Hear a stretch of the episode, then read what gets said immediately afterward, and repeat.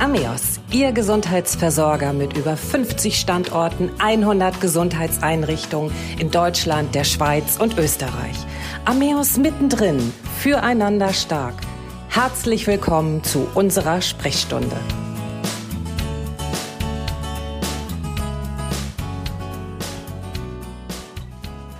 Ja, schön, dass Sie wieder dabei sind, liebe Zuhörerinnen und Zuhörer, wo auch immer Sie uns gerade hören. Mein Name ist Christiane Hartung-Kollbaum und ich habe wieder einen tollen Gesprächspartner im Studio. Dr. Dr. Stefan Nagel wird sich heute mit mir unterhalten und unser Thema ist pflegende Angehörige zwischen Fürsorge und Überlastung. Herzlich willkommen, Dr. Dr. Stefan Nagel. Vielen Dank.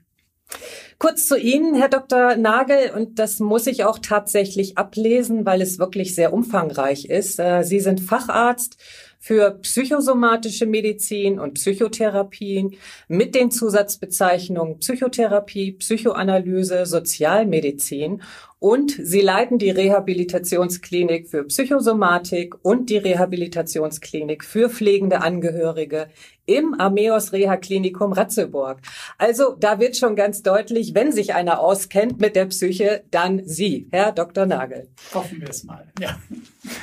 Ja, Herr Dr. Nagel, eine Krankheit, Pflegebedürftigkeit verändert nach und nach die Betroffenen, aber auch alle, die mit ihnen zusammenleben. Angehörige leben mehr und mehr ein Leben für den anderen und kompensieren auf gewisse Weise dessen nachlassende Fähigkeiten, bis sie schließlich ja die gesamte Verantwortung übernehmen und sich rund um die Uhr um den Betroffenen kümmern. Ähm, Herr Dr. Nagel, viele Betroffene sind überlastet, entwickeln psychische oder auch psychosomatische Erkrankungen. Welche Symptome deuten darauf hin und äh, welche Erkrankungen sind das? Also das Erkrankungsspektrum ist relativ vielfältig. Die ersten Symptome, die darauf hindeuten, dass etwas in Gang gekommen ist in einem krankhaften Sinne, ist eine dauerhafte und nicht mehr kompensierbare Erschöpfung.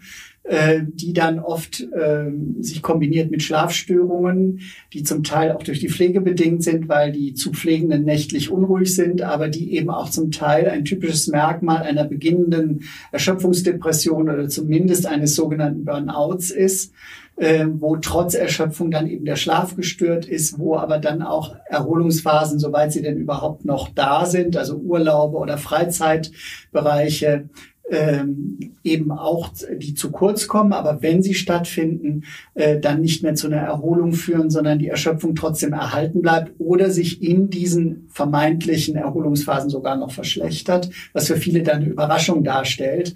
Ähm, und äh, das sind so die ersten Zeichen einer nicht mehr kompensierten Entwicklung dann kann das münden in depressive, ausgeprägte depressive Störungsbilder mit Antriebsmangel, mit Niedergeschlagenheit, Perspektivlosigkeit, eben auch kombiniert mit Erschöpfung.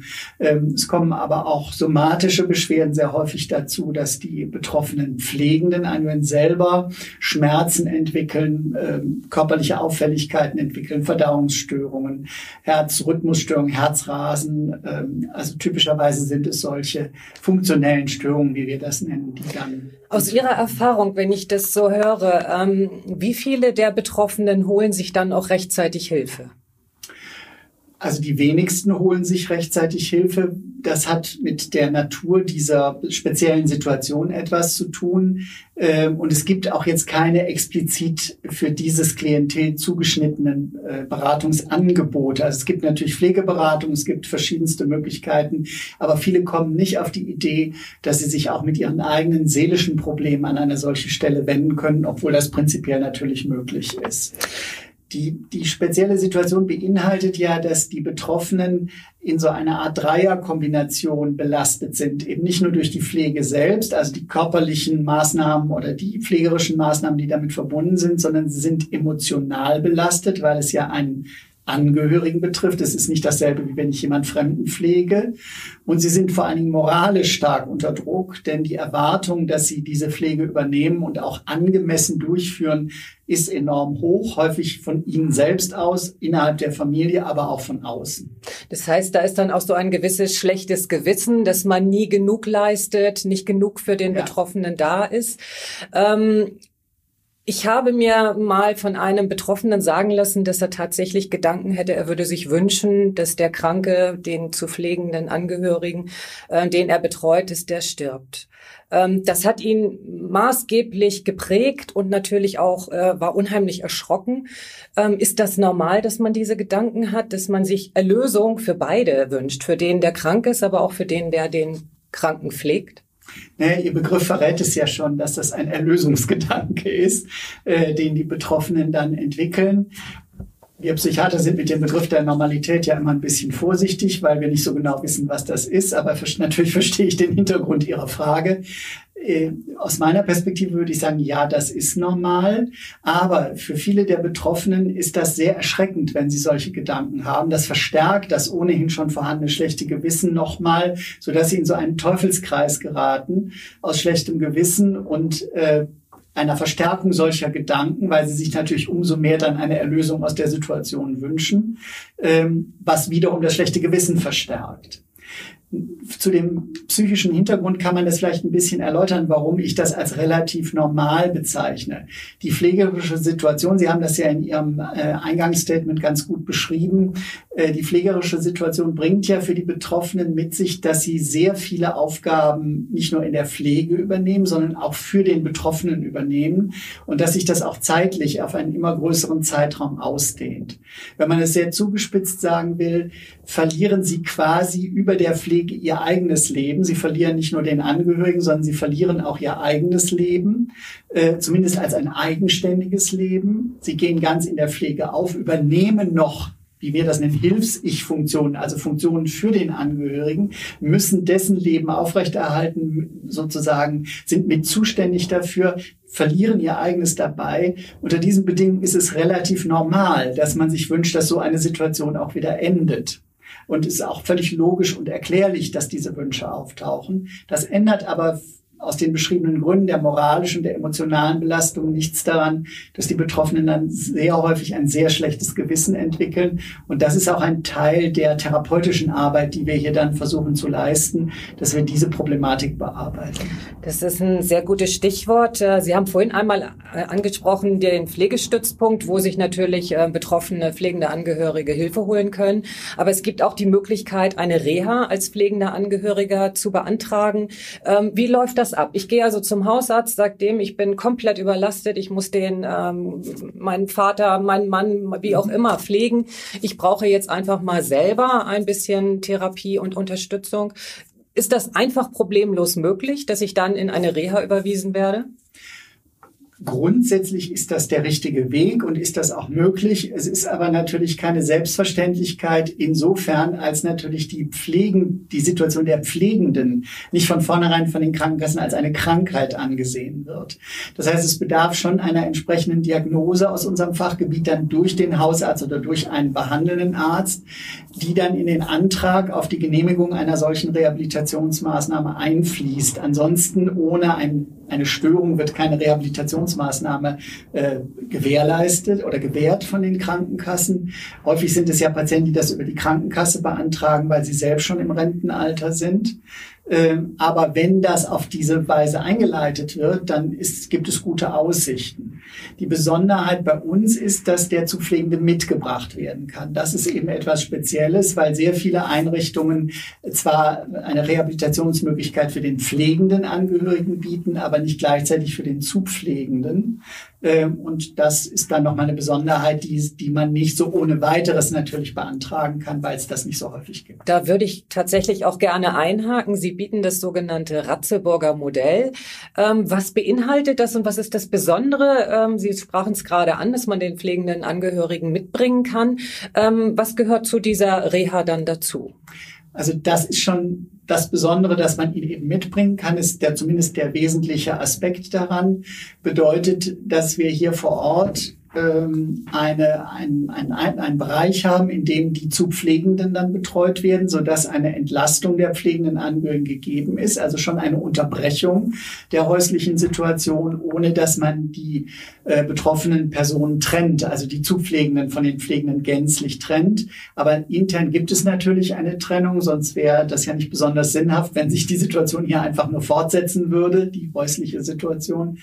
Ähm, aber es soll eben der Kontakt weiterhin ermöglicht werden und gewährleistet sein. Ganz davon abgesehen, dass man natürlich viele Hilfestellungen auch nochmal geben kann, wenn der Angehörige hier sehen kann, wie sein zu pflegender Partner, Eltern äh, hier betreut wird, was auch vielleicht ähm, dort noch an Verbesserungsmöglichkeiten ist, auch an Entlastungsmöglichkeiten für den pflegenden Angehörigen. Es gibt ja noch eine Besonderheit hier in Ratzeburg, äh, insbesondere wenn man äh, Menschen mit Demenz mitbringt. Mhm. Äh, Sie bieten hier die sogenannte MAX, M-A-K-S-Therapie. Was bedeutet das? Also es ist eine Therapie, hinter diesen Abkürzungen verbergen sich solche Formulierungen wie motorisch, alltagstechnisch, äh, kognitiv, also M-A-K, ähm, sogar spirituell, das S verbirgt sich dahinter. Das ist eine Therapie, in der diese Bereiche, also äh, kognitive, alltagspraktische und motorische Fähigkeiten von dementen Patienten trainiert werden sollen, möglichst lange erhalten werden sollen. Und es gibt verschiedene Strategien, wie man das im pflegerischen Bereich versuchen kann äh, zu gewährleisten bzw. anzubieten. Äh, und äh, das ist dann auch eine Therapieform, die natürlich sowohl den zu Pflegenden dient, die über diese Therapie profitieren sollen, aber natürlich auch den Angehörigen dient, die hier Techniken an die Hand bekommen, wie sie mit äh, besonders Demenz äh, betroffenen äh, zu pflegenden Angehörigen dann umgehen können, worauf sie achten müssen, welche Fähigkeiten sie besonders im Auge behalten und trainieren können. Äh, wenn man daraus einen Sollen macht, hat man natürlich direkt wieder das Problem, dass man den, zu, den pflegenden Angehörigen eine neue Aufgabe aufoktroyiert. Und es geht uns natürlich nicht darum, einen neuen Druck zu machen und jetzt noch ein Programm für den äh, pflegenden Angehörigen zu installieren, sondern eher Hinweise zu geben, in welchen Bereichen hier Hilfe, Hilfen möglich sind.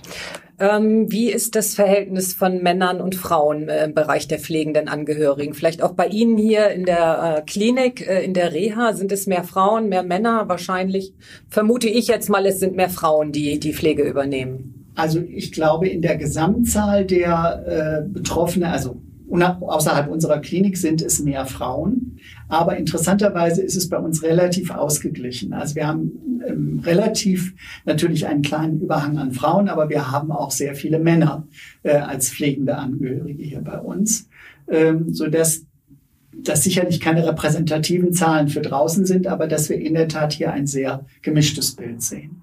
Gibt es da Unterschiede bei den Belastungen, bei der, äh, bei den Symptomen, die die pflegenden Angehörigen entwickeln, Frauen anders als Männer oder ist das ähnlich gelagert? Das ist in, im Wesentlichen ähnlich gelagert, weil ja die situativen Bedingungen für alle gleich sind. Äh, die habe ich ja eben schon beschrieben. Äh, es gibt kleine Unterschiede. Wir, wir wissen ja, dass Frauen manchmal dazu neigen, ähm, sich da moralisch noch mehr unter Druck zu setzen als Männer, noch schneller, noch häufiger ein schlechtes Gewissen entwickeln. Das ist aber bei Männern auch häufig so. Und es gibt äh, natürlich unterschiedliche Techniken. Männer sind häufig eher so in den Kompensationsmechanismen in Richtung Aktivität orientiert, äh, versuchen dann mit Sport oder mit anderen Dingen einen Ausgleich zu schaffen. Frauen sind manchmal eher kreativer, freizeitorientierter in diesen Dingen. Aber das ist wirklich eine sehr individuelle Geschichte. Also wir sehen beide Muster auch bei beiden Geschlechtern. Äh, wenn man das beschreiben wollte, müsste man sicher sagen, das sind so kleine Akzente, die sich da äh, geschlechtsspezifisch ausbilden. Was raten Sie Betroffenen, ähm, vielleicht auch bevor sie die Pflege von Angehörigen nehmen, zur Prävention, um eigentlich selber auch gesund zu bleiben oder auch zur täglichen Entspannung? Also wichtig ist, soweit man das im Vorhinein kann, ähm, zunächst mal für sich selber sehr genau zu klären, was man selber für Bedürfnisse hat, welche Dinge für einen unabdingbar sind, auch im Freizeitbereich, im, äh, in dem Bereich, äh, wo es um die eigenen Ressourcen geht, wie wir das nennen. Ähm, das ist sicherlich etwas, was Angehörige gut im Vorhinein für sich klären sollten, äh, damit sie das möglichst lange bewahren können während der Pflegesituation. Die Realität sieht natürlich genau umgekehrt aus. Angehörige schlittern in eine solche Pflegesituation, äh, geben immer mehr von ihren eigenen äh, Ressourcen auf nehmen ihre eigenen Bedürfnisse immer schlechter, immer weniger wahr, so dass es ein Teil unserer Arbeit mit den pflegenden Angehörigen auch ist, das überhaupt erstmal wieder zu rekonstruieren, also zu gucken, was habe ich denn selber für Wünsche und für Bedürfnisse, was von meinen ähm, existenziellen Lebensvollzügen ist mir denn verloren gegangen und wie könnte ich Wege finden, das wieder zu gewinnen. Wenn sowas im Vorhinein geklärt werden könnte, wäre das natürlich eine wesentliche äh, Hilfe für, das, für den Eintritt in die Pflegesituation und würde natürlich dann auch bei uns die Arbeit erleichtern, dass wir sagen, nein, diese, diese eigenen Bedürfnisse bleiben ja auch wichtig. Also das schlechte Gewissen beruhigt man nicht dadurch, dadurch, dass man sich selber quasi aufgibt. Äh, natürlich haben viele das Problem, dass sie, wenn sie etwas für sich tun, dann wieder ein schlechtes Gewissen entwickeln. Aber das kann nicht die Lösung für das Gesamtproblem sein, sondern es muss ähnlich wie bei Menschen, die Arbeit und Familie unter einen Hut bringen müssen, also eine Art Balance. Dort heißt das Work-Life-Balance. Äh, hier müsste es so eine Art Pflegebalance geben, die etwa, die ein Gleichgewicht herstellt zwischen eigener Bedürftigkeit, eigenen Ressourcen und denen, dem, was der zu Pflegende fordert fordert. Gibt es vielleicht auch Selbsthilfegruppen, an die man sich wenden kann, dass man einfach ähm, ja von Gleichgesinnten Unterstützung erhält, das Gespräch sucht, Telefonate führt? Ähm, heutzutage kann man natürlich auch online ähm, sich treffen im Videochat oder wie auch immer. Ist Ihnen da was bekannt? Vielleicht auch hier in der Region? Nein, also mir ist da nichts bekannt. Das heißt aber nicht, dass es das nicht irgendwo gibt, auch dass es das online gibt. Wir haben natürlich ein bisschen das Thema, dass sehr viele der Menschen, die pflegen, ihrerseits schon in einem sehr hohen Lebensalter sind. Wir haben hier also bis hin zum 90. Lebensjahr pflegende Angehörige. Äh, häufig sind sie aber doch deutlich im Rentenalter, meistens über 70 Jahre äh, bis 80 Jahre alt. Und das sind natürlich keine besonders internetaffinen Menschen, die jetzt über Online-Chats oder solche Kontakte äh, agieren. Das gilt natürlich auch nur so pauschal nicht für alle, äh, aber es ist doch keine ganz besonders internetaffine Generation, die wir da sehen. Und äh, dazu kommt, dass eine Selbsthilfegruppe natürlich auch wieder ein eigener Termin ist, äh, den viele Pflegende nicht wahrnehmen, weil sie in der Zeit pflegen. Äh, wäre aber sicherlich sehr hilfreich, wenn sich sowas äh, implementieren ließe. Also bleibt letztendlich der Weg zum Hausarzt, um sich dann eine Reha genau. zu holen, möglicherweise, oder Pflegestützpunkt, um da eben mit Rat und Tat Menschen zu haben, die einem ja. zur Seite stehen. Na, und ein wichtiger Gesichtspunkt ist einfach auch wirklich den Mut zu den eigenen Bedürfnissen zu haben und die auch zu vertreten, auch in einer solchen Situation. Ich würde sagen, das war ein super Schlusswort, ein super Schlusssatz. Vielen Dank dafür, Herr Dr. Nagel, für dieses Gespräch. Vielen Dank. Gerne. Das war Ameos mittendrin füreinander stark. Mein Name ist Christiane Hartun-Kollbaum und ich freue mich auf Sie. Bis zur nächsten Sprechstunde.